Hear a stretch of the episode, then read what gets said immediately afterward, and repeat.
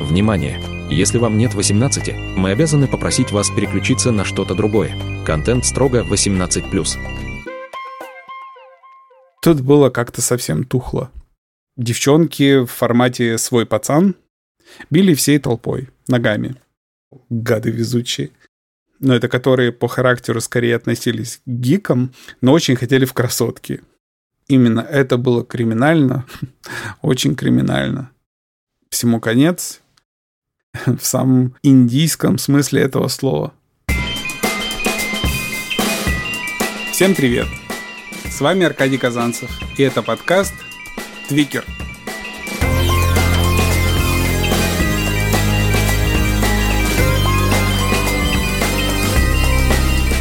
О моем квир-опыте, о решениях и их последствиях. Откровенно и без купюр – Привет всем. Спасибо, что заглянули ко мне.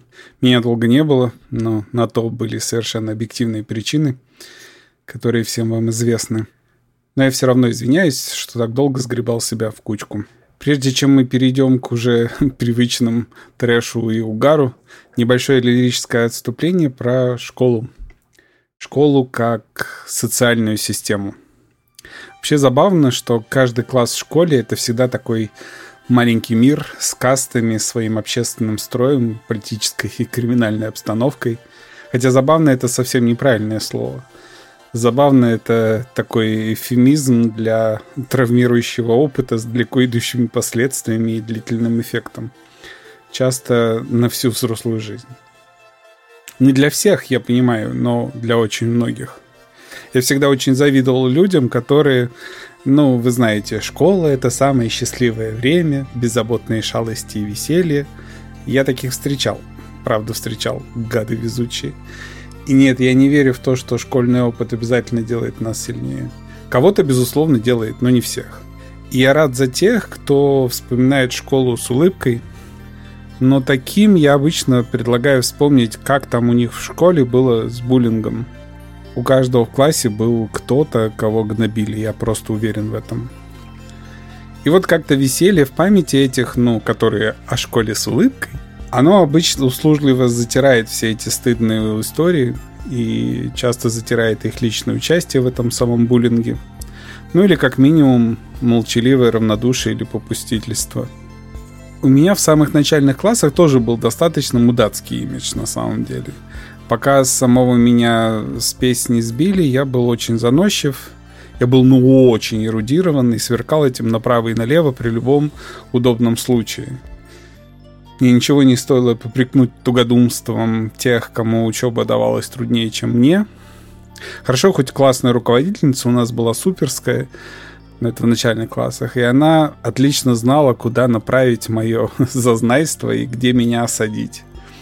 Но она как-то обходилась без травм, она не гнобила, просто загружала меня более сложными задачами, и у меня просто не было времени закучать или на ком-то там отыгрываться. А вот был у нас в классе пацан, у которого был энурез. И вот его мы все недоумки малолетние гнобили уже хором за то, что от него всегда слегка попахивало мочой. Ох, Сережка, прости, пожалуйста, до сих пор стыдно. Ну да ладно, каждый имеет право вспоминать школу как хочет. И у кого-то, наверное, была какая-то идеальная школа, где не было ни буллинга, ни хейта, ни травли всей гурьбой. Хотя я в это слабо верю. Ну, может быть. А общественный строй в классе вполне мог получиться, ну, таким демократичным, что ли, в кавычках. Часто это получалось у сильных классных руководительниц, которые держали руку на пульсе, ну, вот как моя в начальных классах. То есть она немного гасила самых активных, поддерживала тех, кто мог оказаться в позиции угнетаемых. И вот любопытно, что такой взвешенный либеральный строй в классе мог сложиться только при наличии достаточно авторитетной и часто авторитарной классной преподавательницы. Интересно, как все это соотносится. Ну и будем честны, это очень редкая штука в нашем мире. Часто у классных руководительниц нет ни сил, ни времени, ни желания заниматься такими вещами. Еще в классе могла сложиться олигархия. Это когда особое влияние имеет группа учеников из более состоятельных семей. Они задают тон общения, они авторитетны по праву рождения, Они опускают всех, кто не может позволить себе такой же уровень потребления. Строй мог быть мафиозным, когда власть в классе принадлежит условным бандюкам, ставлю кавычки, но это те, кто сбивается в криминальные группки, все вопросы решает силой и не особенно парится вопросами справедливости и законности. Такие у нас были, и с ними боялись связываться даже преподаватели, себе дороже. Молодые отморозки — это достаточно страшная штука на самом деле. Здесь было и оружие, и наркотики, и насилие в ассортименте, от э, групповых изнасилований до групповых избиений. Все эти стенка на стенку с обрезками труп — это все тоже здесь. Строй мог быть авторитарным или даже тиранией — это уже когда вместо мафиозной группы есть какой-то один лидер, заправляющий и манипулирующий всеми. Ну, например, сынок директора или местной шишки какой-нибудь, или какой-нибудь знаменитости. Тут уже каждый может набрать свои примеры. Такой мог построить не только соучеников, но и преподавателей, в принципе.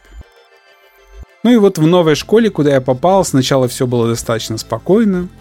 Во-первых, школа была большая, мы были рассредоточены, постоянно перемещались из аудитории в аудиторию, преподы за нами приглядывали. И старшеклассники у нас были какие-то вменяемые примеров дедовщины, я не помню совсем. Даже наоборот, они все приглядывали за нами, что-то разруливали, ну как, не знаю, старшие братья и сестры. Это потом уже, когда они выпустились, и у нас э, вдобавок сгорела школа, все как-то изменилось. Мы сами стали старшеклассниками, нас всех распихали по оставшимся помещениям, которые до этого были либо административными, либо вообще какими-то подсобными. Была такая погорелая школа забавная. Ходьба между аудиториями прекратились. Мы сидели в одном и том же классе. Мы перестали перемешиваться и начали вариться в собственном соку. Теперь уже учителя бегали между этими нашими импровизированными классами, часто прибегали к самому началу урока, совершенно взмыленные, Контролировать психологическую обстановку в такой ситуации гораздо сложнее. Ну и в любом классе есть какое-то расслоение, да, или деление на группы по какому-то признаку.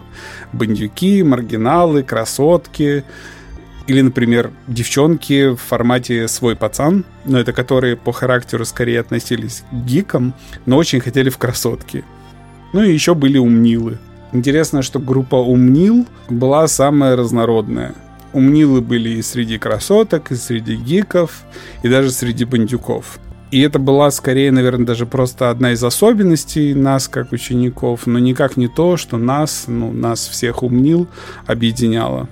Поэтому нас так бесило, когда преподаватели группировали нас по признаку успеваемости или эрудиции, наивно полагая, что мы все обязательно найдем общий язык. Нет – Социальные связи имели гораздо большее значение, каждого из нас определял круг общения, бэкграунд и часто место проживания.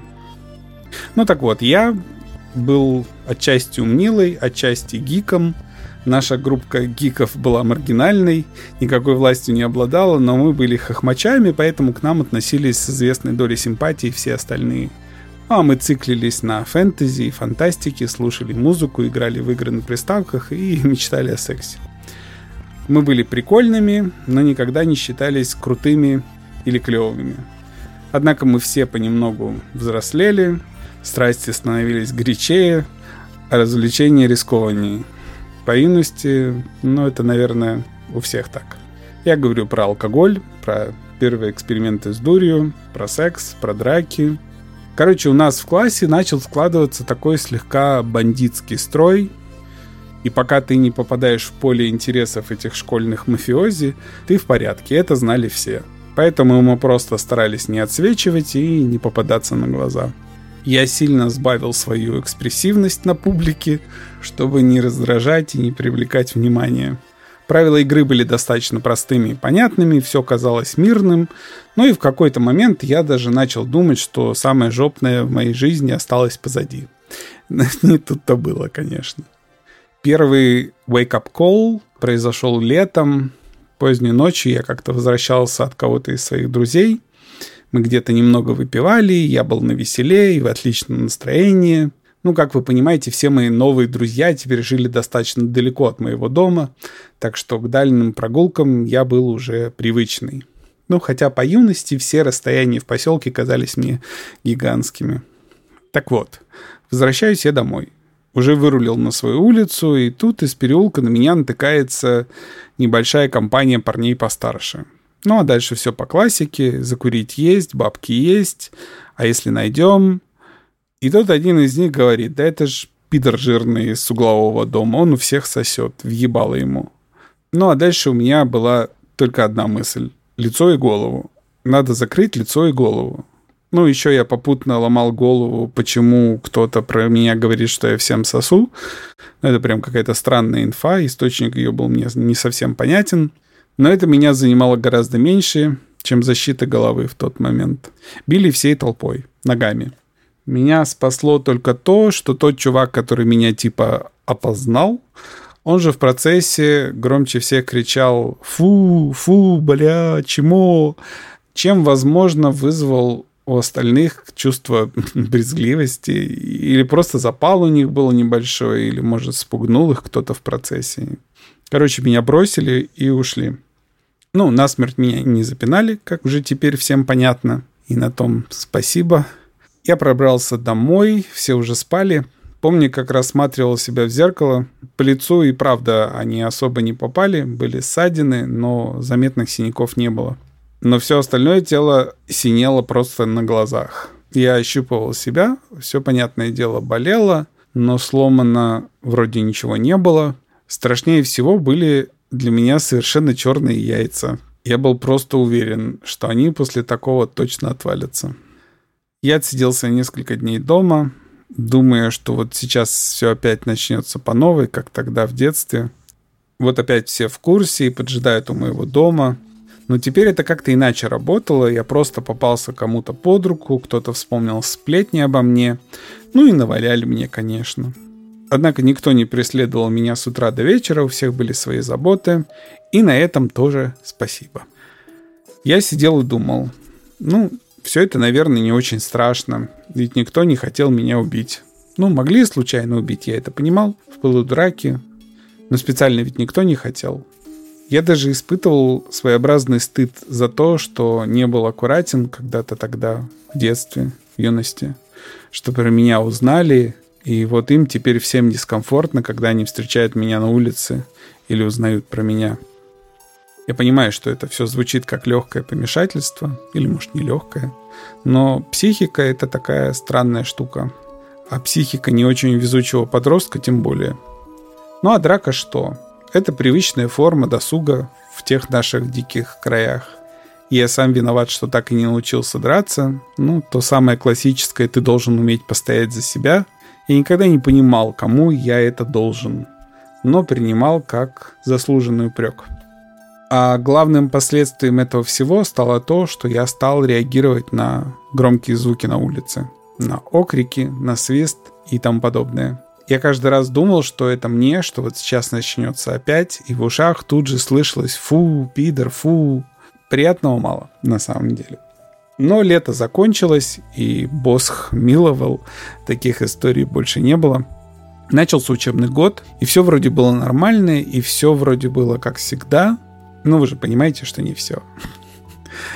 Короче, в один день, вскоре после начала учебного года, ко мне на перемене подваливает Мукуня. Ох, ну и прозвища же у них тогда были. Это я уже сейчас понимаю. Короче, на самом деле его звали Мунко.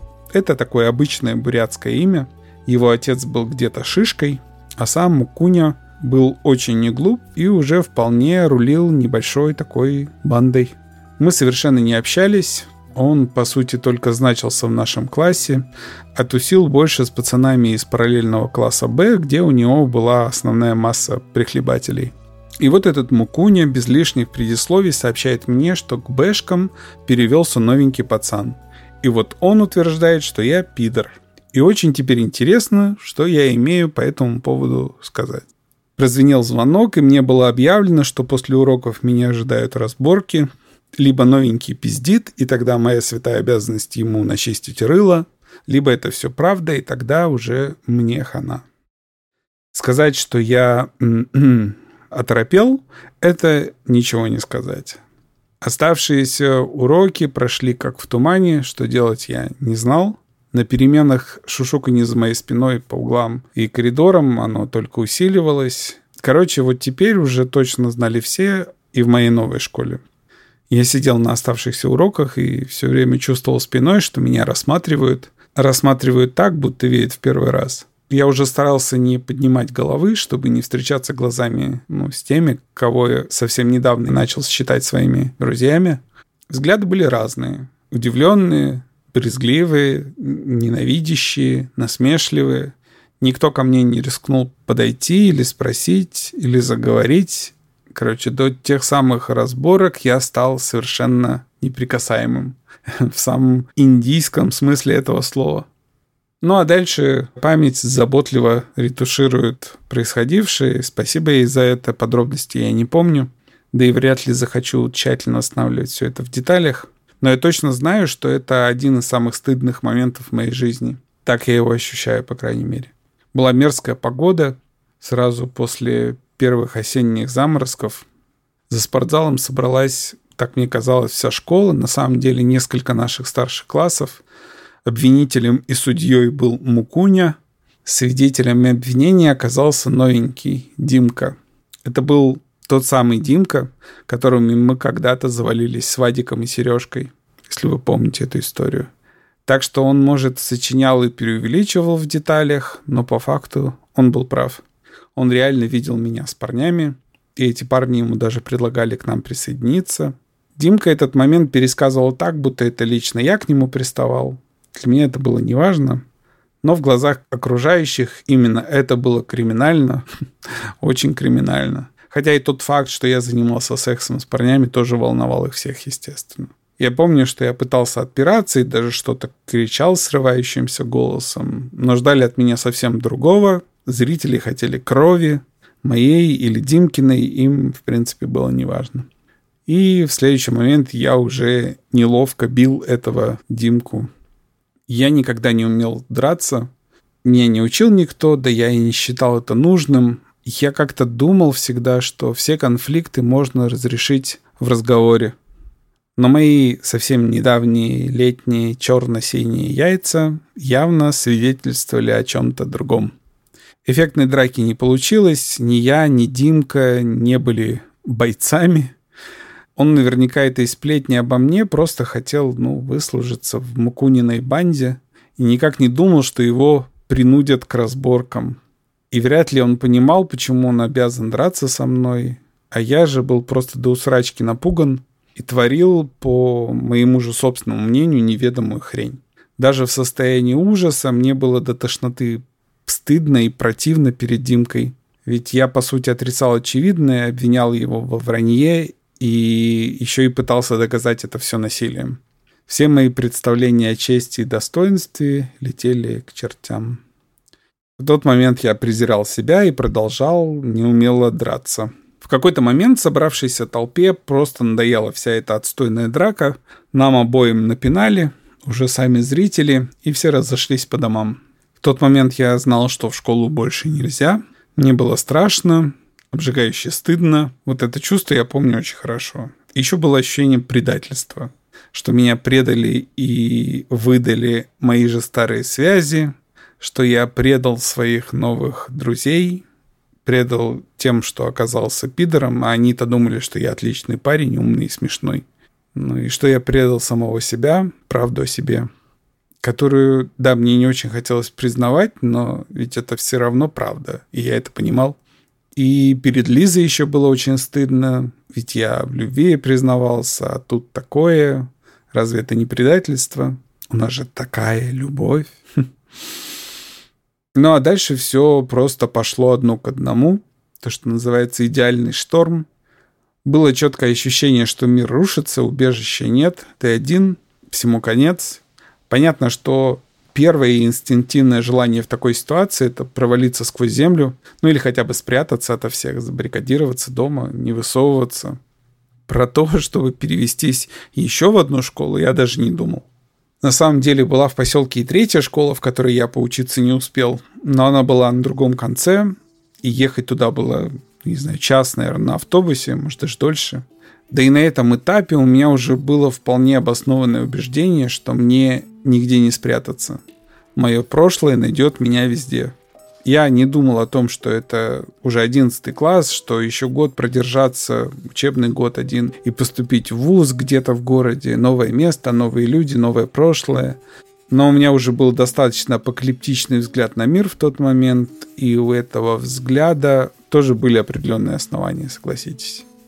Я не мог ничего рассказать матери, просто физиологически не мог. У нас как-то уже не было принято обсуждать мои проблемы, да и не было ощущения, что меня поймут. У матери моей всегда был совершенно пуританский имидж. Это я понял уже гораздо позже. При том, что на нее облизывались многие мужики, и моего отчима это явно бесило. Но с момента ее воцерковления она вообще перестала даже слегка кокетничать с мужчинами. Так что представить разговор с матерью, в котором есть явный сексуальный контекст, было решительно невозможно. Она вела себя так, будто в ее жизни секса не было никогда.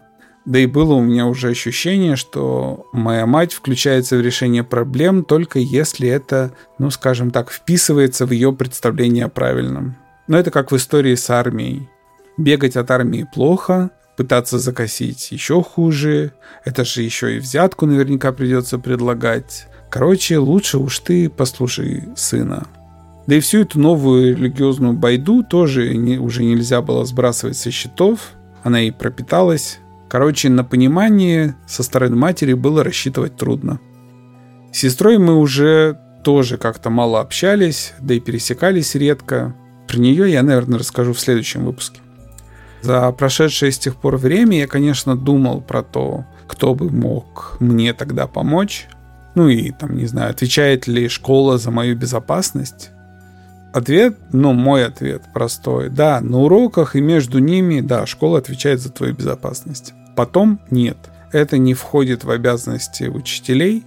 Преподы должны давать инфу, заставлять тебя думать, формировать свою точку зрения, аргументированно ее отстаивать. А вот все эти моральные вопросы, они на родителях. Тут просто без вариантов. Да, можно пытаться влиять на родителей и на то, какие моральные ценности они передают своим детям. Именно родители должны рассказывать про личные границы, про взаимное уважение, про толерантность, инклюзивность. На самом деле тогда и слов-то таких никто не знал, так что кто бы нашим родителям это все объяснил? Они не знали, мы не знали тем более. Короче, никто из преподов не обязан был разруливать это все. Может быть, в школе должен быть школьный психолог, к которому можно было бы обратиться за помощью. Но, честно говоря, я не представляю, как могло бы сложиться у меня доверие к такому человеку, да, человеку на такой должности. Вот чтобы я со всем своим заворотом мозгов и социальных связей сунулся э, все рассказывать в деталях. А в моем случае, ну, вы понимаете, контекст решает все. Без деталей никак. И чтобы я рассказал ему про э, свой малолетний секс, про все вот эти истории в прежней школе и все остальное, я не представляю. Короче, это отдельная большая тема для разговора, как и что может помочь подростку в подобной ситуации. Но у меня один основной ответ – родители, и в моем случае тут было как-то совсем тухло. Маман изображала вялую святость, сестра уже жила отдельно у семьи своего молодого мужа, ну а отчима в конфиденты я вообще и в страшном сне бы не записал. Интересно, что во всем этом замесе я даже не вспомнил про своего родного отца. Ведь он жил прямо здесь, в поселке, рядом с нами. Сейчас меня это удивляет, но тогда я воспринимал отца просто как алкоголика, который сам с трудом пытается разрулить свою собственную жизнь.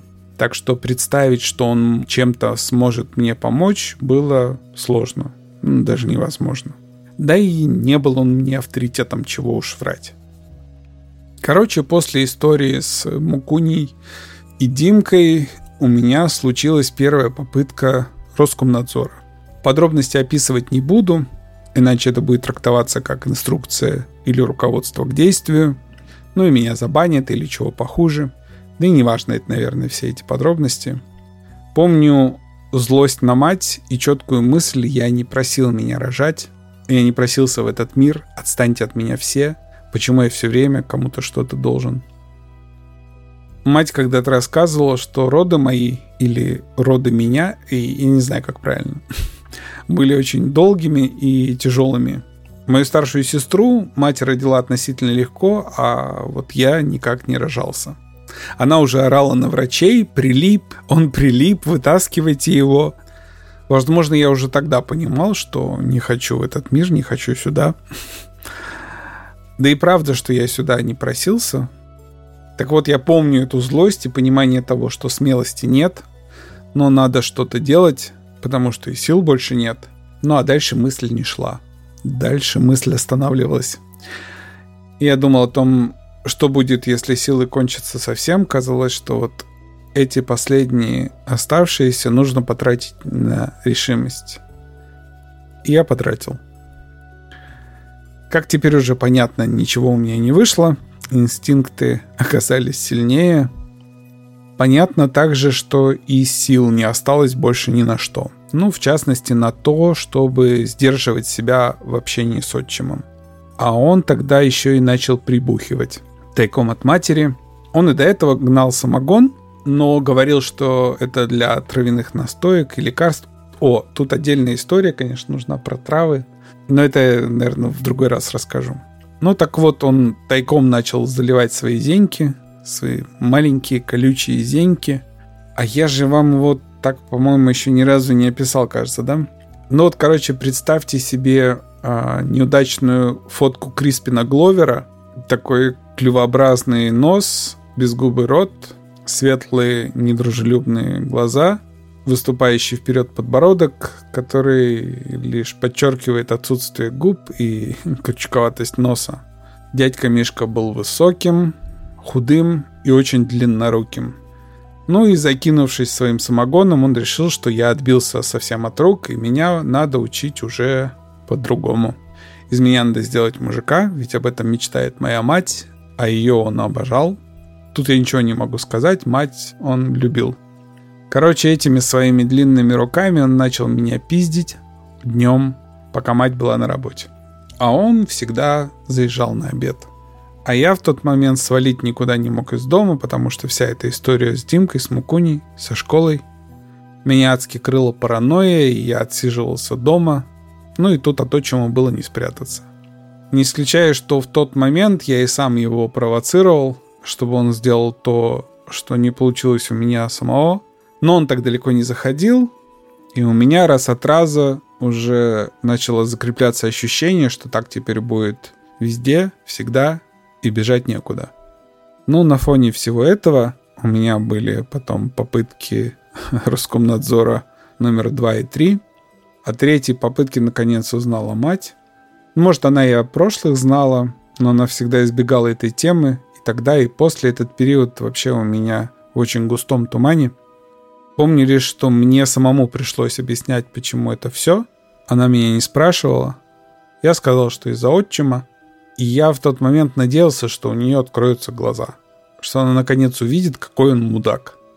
Она все противопоставляла отца отчиму, типа, вот отец сдался и спился, а вот дядька Мишка какой молодец, не пьет и работает. Но я-то знал, что теперь и дядька Мишка бухал. Да, он не пил запойно, но достаточно для того, чтобы поднять на меня руку, и мне это было важно. Отец меня никогда не бил. Я, наверное, надеялся, что она от него уйдет, ведь она все время говорила о том, как сильно меня любит. И если совсем честно, я был уверен, что она выберет меня. Наивный. Но она начала говорить про то, что они желают мне добра вдвоем с дядькой Мишкой. Что все это мне на пользу, что я слишком себя накручиваю, и все не так страшно. И вообще я должен быть добрее к дядьке Мишке, он хороший. Что в точности я тогда чувствовал – я, конечно, не помню, но помню оторопь. И что-то точно во мне тогда сдохло. Тогда я ничего не понимал и просто злился, как она могла его выбрать, его, а не меня. Он же тупой, грубый и некрасивый, а я родной, любимый. Я не понимал, как она может это все в нем не видеть, как она может не видеть, что он ненавидит меня с первого дня. Ну и когнитивный диссонанс во мне был налицо.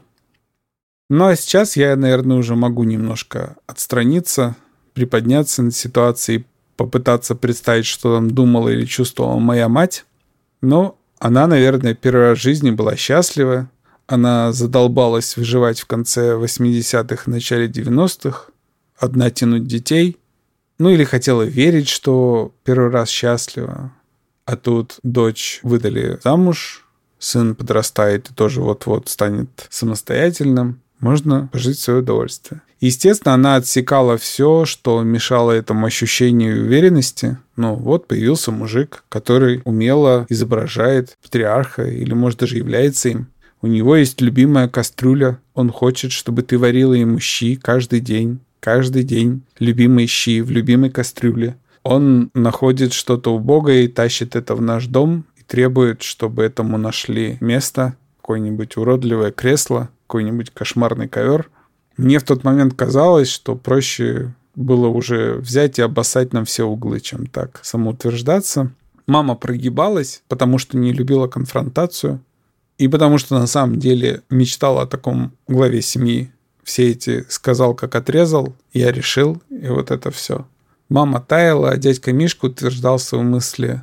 Всем пиздец, я патриарх, самая красивая самка на районе моя. А тут молокосос какой-то будет мне рассказывать, что я тупое быдло. Ну, молокососом, понятное дело, был я. И я, конечно, регулярно говорил ему, что он тупой быдло. Особенно в тот момент, когда он меня пиздил. И самое интересное, что в этом всем я сейчас уже понимаю, что в этом всем и религия сыграла не последнюю роль. Она очень быстро дает чувство уверенности в правоте своих поступков. Они познакомились в церкви, поступали по ее заветам, ну или так считали. А там очень много говорят про повиновение. Повиновение жены мужу, детей родителям и все это их кодлы, общее повиновение Богу. Ну, так что и росла их уверенность в том, что те, кто не с Богом, ну, не с твоим Богом, они не могут быть правы. Их мнение особого значения не имеет. Они как минимум ошибаются, а ты никогда, потому что ты с Богом. Короче, единственный, кто не вписывался в эту их счастливую картину мира, был кто? Правильно, это был я. Плюс у моей матери очень гутоперчивый ум, он пластичный, изворотлив, и окончательно убедиться в этом я смог только через несколько лет. Но в тот момент я просто был ошарашен ее поведением и решениями. Я как-то, видимо, не приглядывался к тому, как она изменилась, я не заметил. Моя мать отлично умеет забывать или не видеть то, что ей неприятно или то, что не отвечает ее ожиданиям, или как-то вторгается в ее мировоззрение. Но об этом я как-нибудь позже расскажу обязательно. Да, там будет хороший момент для этого. Происходившее дальше было каким-то совсем безэмоциональным, никаких не было заламываний рук и бешеного сердцебиения. Я просто для себя решил, что следующий Роскомнадзор должен быть хорошо продуманным и спланированным, чтобы без шансов. А еще, и тут, пожалуйста, не ржите, у меня появилась идея фикс. Я почему-то решил, что мне обязательно нужно умереть крещенным. Вы спросите, почему? Откуда и зачем вообще во мне была такая идея? Я до сих пор не знаю. А, могу предположить, что подсознание изворотливое и, с одной стороны, предлагает тебе квест, ну, чтобы оттянуть опасное для организма или психики действие. А плюс может быть, наша психика пытается, ну, моя психика в данном случае, пыталась отвлечь на что-то другое, чтобы снизить тревожность и напряжение в ожидании дня Че. Ведь я планировал свой Роскомнадзор. Типа, займись пока вот этим, а там, глядишь, может, нас всех и пронесет. А может, я просто наслушался рассказов матери, сколько там подростков в этой церкви, и как им всем там хорошо, и уже просто подсознательно стремился туда сам – такой эскапизм или что-то вроде того. Короче, я сказал матери, что хочу сходить в ее церковь, и попросил договориться, чтобы меня там встретили. Она предложила пойти с ней, я категорически отказался, а сказал, что хочу сам в будни, без нее, а в голове крутилось, вот я быстро-быстро покрещусь, а потом Роскомнадзор и все. Я сюда не просился. Да, конечно, сижу тут это все рассказываю, и сейчас многие вещи кажутся уже смешными и преувеличенными. You're such a drama queen, dear. Да. Короче, надо было потерпеть еще год, вуз, новые люди, новое прошлое. Но на самом деле никакой уверенности у меня не было, что вообще что-то будет, что получится вуз, что это время вообще придет. Горизонт планирования в тот момент сузился у меня до нескольких дней. Ну и плюс, трудно отрицать, я очень социальный, может быть, даже слишком социальный. Я все время ищу валидации через окружающих, и мое поведение показывает, что, по сути, мое мнение, наверное, значения не имеет. Я могу надеяться, что стою чего-то, что обладаю какими-то качествами, знаниями, характеристиками, но подтверждение этому всему я нахожу только через других людей. Ну а тут я в очередной раз лишился друзей, полностью всех. А может, мне так только казалось. Парочка из ближайшего круга гиков пыталась со мной говорить, или я пытался как-то успокоить, что все забудется, что все пройдет, но я был какой-то совсем отупевший и даже грубый. Я им не верил, потому что все это в моем представлении было как будто с оглядкой на то, что не увидит ли их кто-то рядом со мной, не узнают ли другие, что они общаются с прокаженным. И мне было тогда проще вообще отказаться от общения с ними, чем все время сомневаться в их искренности ну или мысленно их корить за то, что никто, по сути, не вступился за меня, об этом вообще не хотелось думать. Сейчас я, конечно, не считаю, что кто-то вообще обязан был вступаться за меня. Положив руку на сердце, я могу сказать, что очень сомневаюсь, что сам вступился бы за кого-то в подобной ситуации. Это надо огромные яичищи иметь, а мои были сине-черные, казалось, вот-вот отвалятся. Шучу, конечно. Короче, я не знаю, кто в тот момент мог бы мне помочь. Вот поэтому я выступаю за просвещение, за социальные ролики, за сексуальное воспитание, за толерантность, визибилити, за все это набившее оскому, за телефон доверия для подростков, в конце концов. Это все, это все виноваты мои детские травмы, да. Банально, но факт. И поэтому у меня так срывает крышку, когда кто-то с ошибкой выжившего начинает мне говорить, что это все не нужно, это избыточно, что вообще нет таких проблем в обществе, и что общество вообще как-то само дойдет и дозреет. И сейчас, вот говоря это все, я сижу и тихо бьюсь головой об стол, потому что для меня совершенно очевидно обратное. Ну и на этом мы, наверное, сегодня попрощаемся, пожалуй. Да, немножко грустно получился выпуск. Но я постараюсь в следующий раз каких-нибудь шуточек вам добавить. Спасибо, что были со мной. Спасибо, что ждете новых выпусков. Спасибо, что остаетесь людьми. Берегите себя, принимайте правильные решения. А я пока прощаюсь с вами. До скорой встречи. Искренне ваш Трикер.